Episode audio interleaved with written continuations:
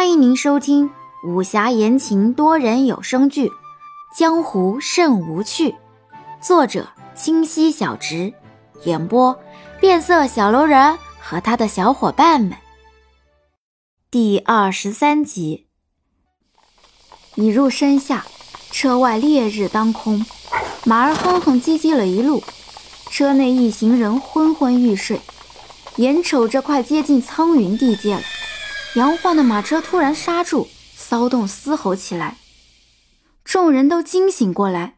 清水忙掀起车帘，杨焕此时已从下人手中抢过缰绳，勒住了马儿。原来有人突然挡了道，惊了马儿。清水就见那道上匆匆跑过来一位少女，一身红衣如雪地中的一团火。待走近瞧见那模样时，清水便知道是谁了。青罗眉黛，里已透骨，额间一点朱砂痣，这便是那苍云派大小姐林洛儿，与这广心兰在外界传言上不分伯仲。清水自幼便懂得欣赏美人，想那钱爵小时候虽然冷淡，但好歹是个美人，要不然就那态度，自己幼时也不稀得搭理他。想着，又朝林洛儿看了眼。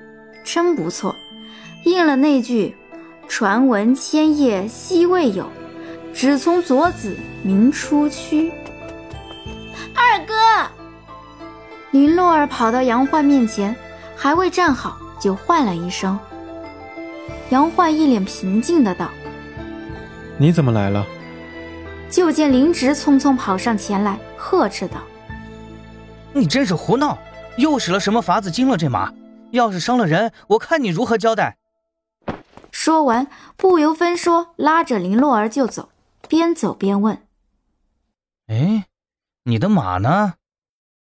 走得远了，突然转身对杨焕大声道：“先去我别院落脚，晚些时候我来找你们。”说完，两兄妹已不见人影。这人是谁？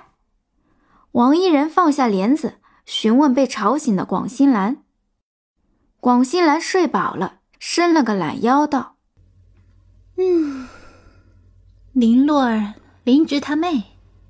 哦，小兰儿，你再跟我讲讲你的战绩呗。”王一人兴趣骤起，拉着广新兰道：“就见广新兰大腿一拍，袖子一挥，行，那我们就来一段。”车内顿时响起一阵掌声。这林洛儿，想必你也猜到了。杨焕与清水进了马车，说道：“清水点头。可他为甚唤你二哥？我自幼与他大哥情同手足，来的多了，他爹便让他唤我二哥了。哦，他经常这样迎你们？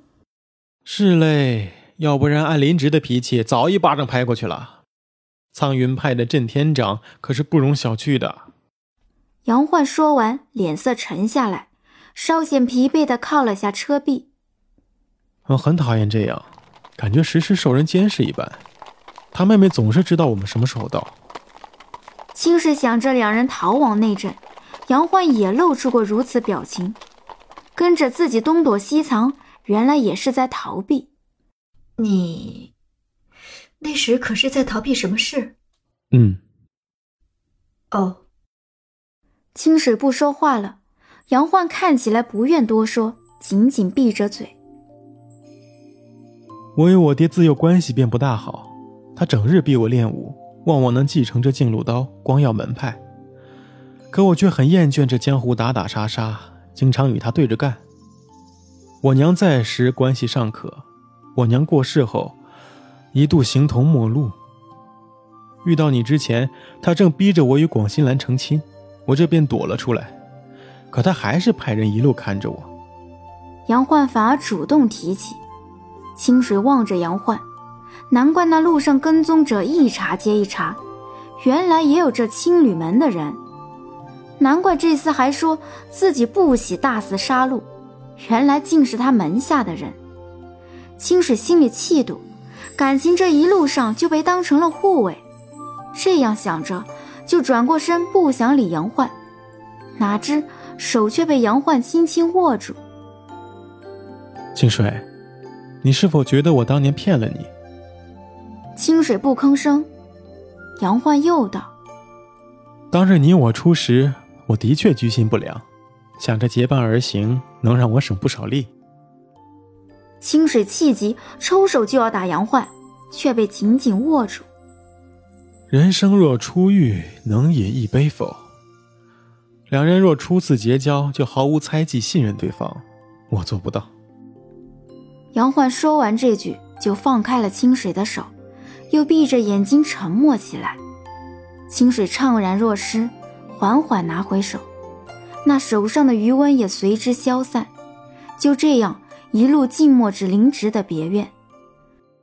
钱爵下车就见清水脸色不好。又见杨焕满脸严肃地走在前头，便走过去同清水说道：“可是受了惊吓？”清水摇头，停下来等伊人。没事就好。钱爵微微一笑，朝着屋内走了进去。